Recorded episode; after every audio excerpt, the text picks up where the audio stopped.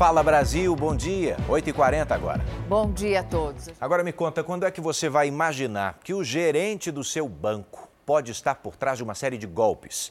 A polícia de Viamão, no Rio Grande do Sul, prendeu o responsável por uma agência. E quando a polícia chegou, o gerente estava na boca do caixa, enganando mais um cliente.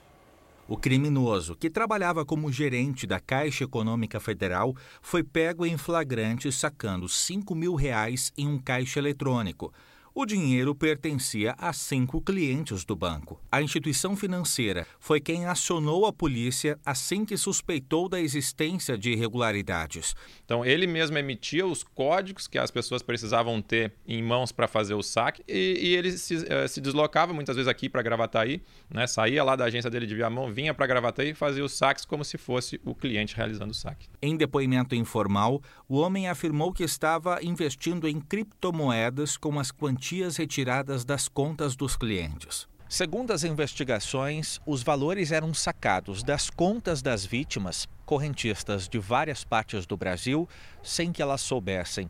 A polícia acredita que o total de dinheiro desviado chegue a 400 mil reais. Uma das vítimas é da Bahia, outra é do estado do Paraná, outra é do estado de Santa Catarina, enfim, são uh, espalhadas por todo o Brasil.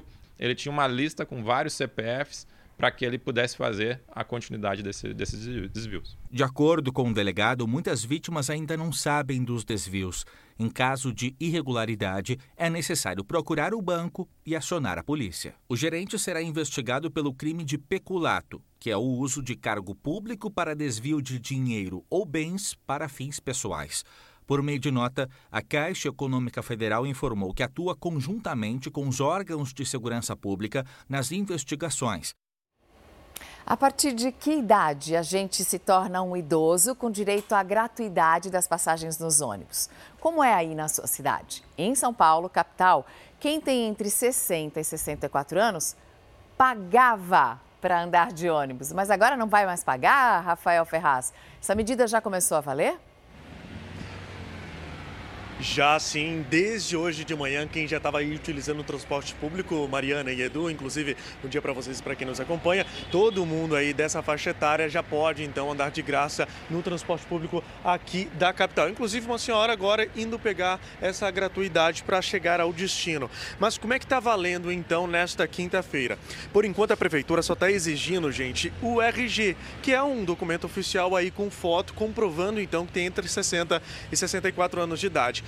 Porém, daqui a pouco a prefeitura vai exigir o bilhete único especial, então que é emitido pela SP Trans. O pessoal então vai ter que ir até uma unidade da SP Trans para realizar esse cadastro. E uma ótima notícia também para o transporte público de uma cidade aqui da Grande São Paulo, de Embu das Artes. A prefeitura fez um projeto que foi aprovado pela Câmara e que passa a valer daqui a pouquinho uma gratuidade total para todo mundo que vai utilizar o transporte público da cidade, ou seja, não tem aí uma faixa etária escolhida para esse benefício.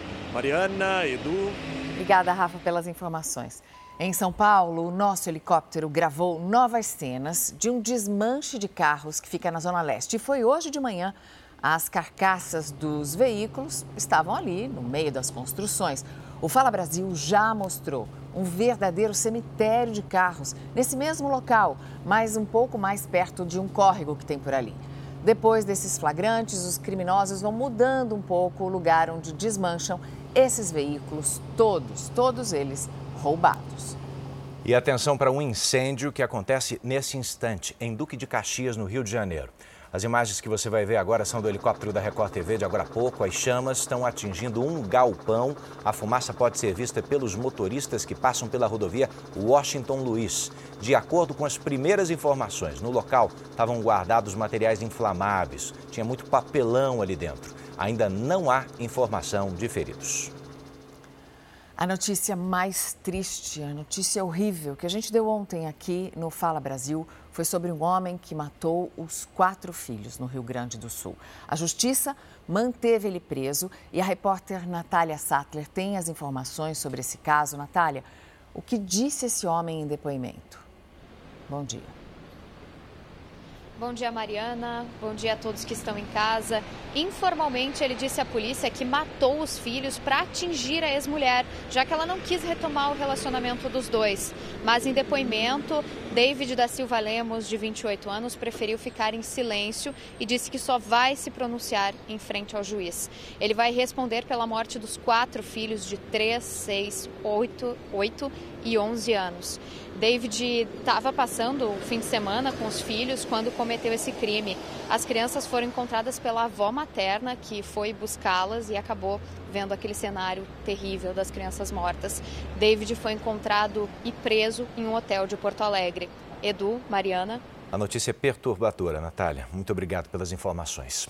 E atenção, porque tem uma informação acontecendo agora de manhã, notícia urgente. A polícia do Paraná está nas ruas, atrás de golpistas. São 10 mandados de prisão. Eles devem ser cumpridos contra suspeitos de causar um prejuízo enorme a várias lojas de departamento. Segundo a investigação, a quadrilha usava laranjas para abrir crediários nessas lojas e então fazer a compra. Todo tipo de compra, todo tipo de produto. E claro, ninguém pagava nada pelo material. Em só um único estabelecimento, o prejuízo passa de 500 mil reais. E idosos estão sendo vítimas de golpistas na rodoviária do Rio de Janeiro. Três suspeitos já foram presos. Eles trabalhavam como taxistas e passavam valores de mil a dois mil reais por corridas que jamais custariam esse valor. Dos quase 40 mil passageiros que diariamente circulam pela rodoviária, quase todos passam pela mesma abordagem.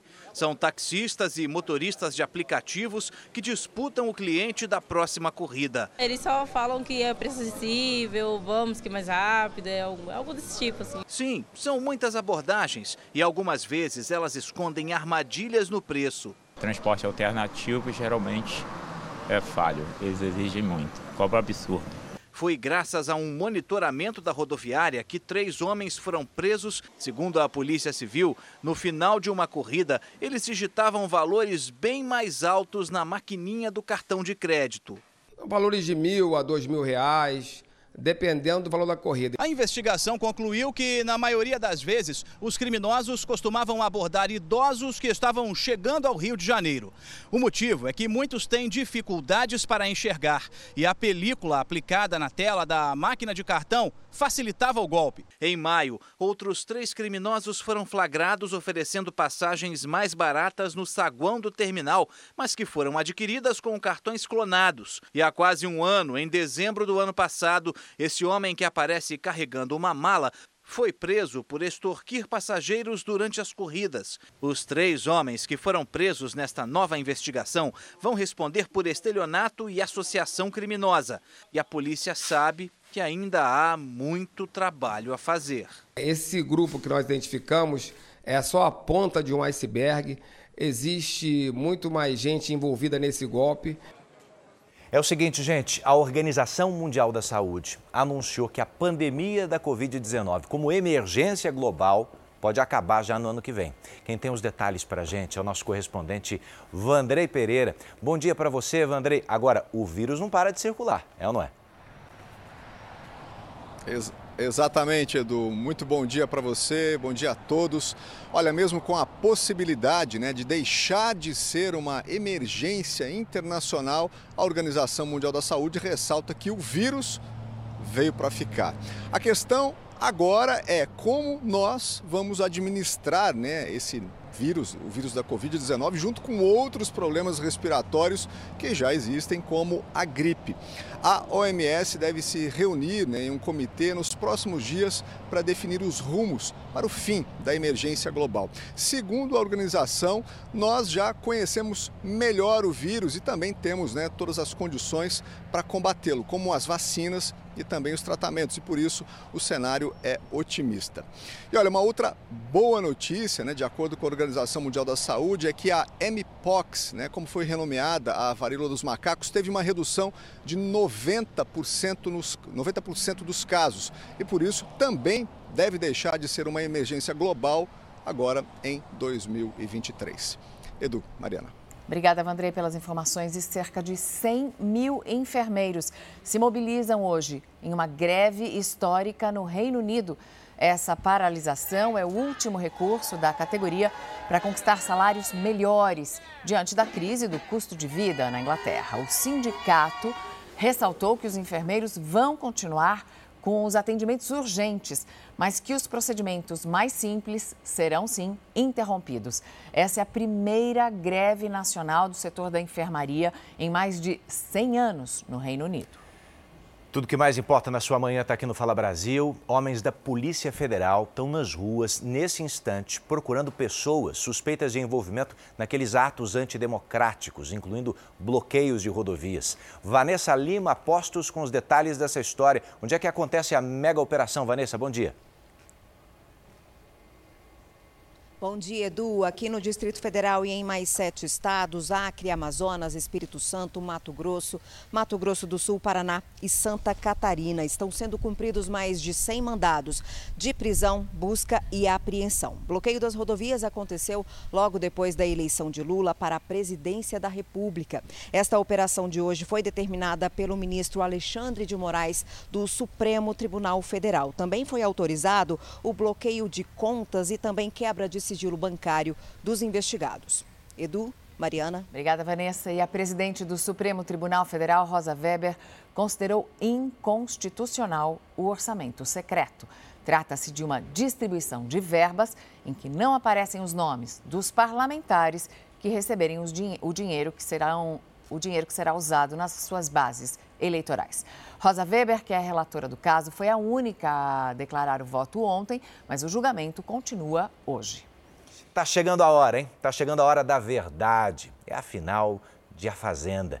O bicho vai pegar nessa grande final. Eu quero fazer esse convite para você. Tá todo mundo na expectativa para saber quem é que vai ser o, o grande vencedor da 14ª temporada. Essa decisão depende completamente de você e do, outro lado. Aponte então a câmera do seu celular para o QR Code que aparece no vídeo. Você vai acessar direto o portal R7 e já vai poder votar no peão favorito. É a Babi? É a Bia?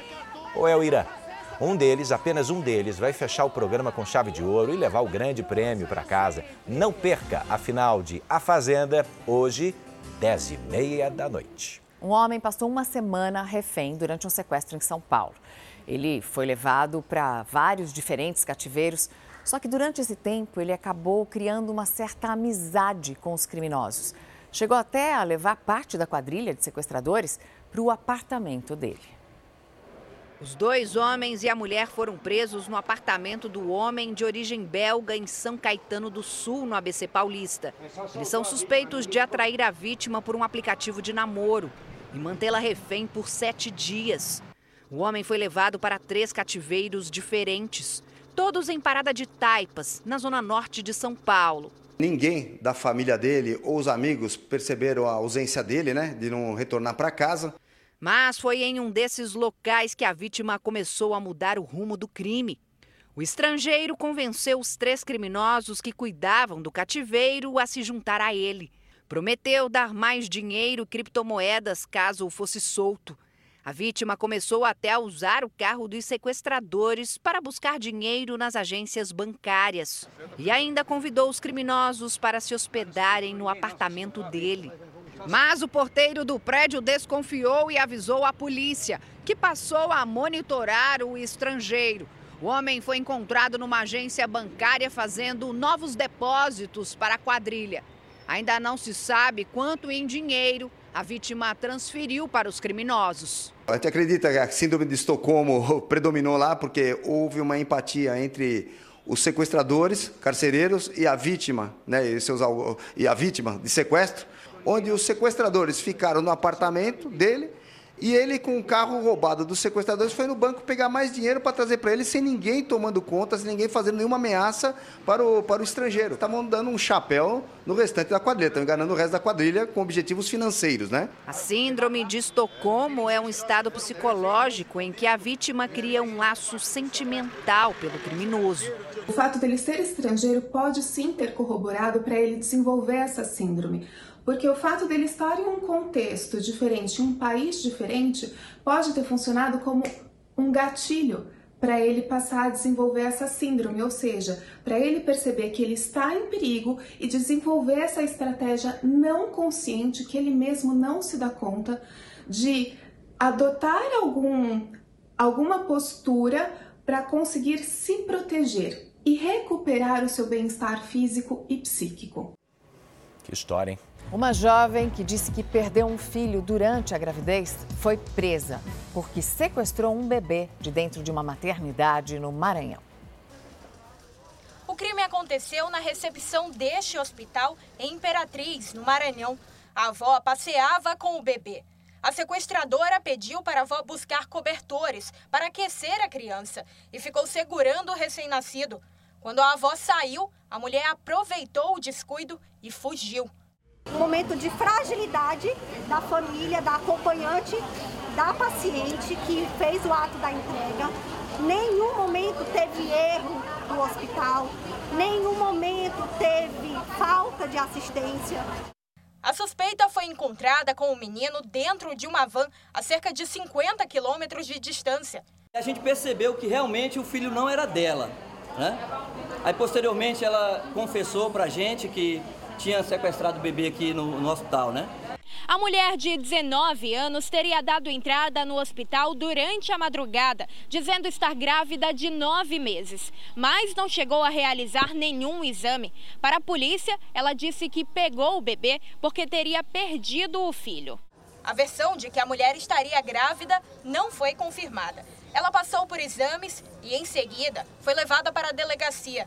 O pai ficou emocionado ao receber o filho de volta.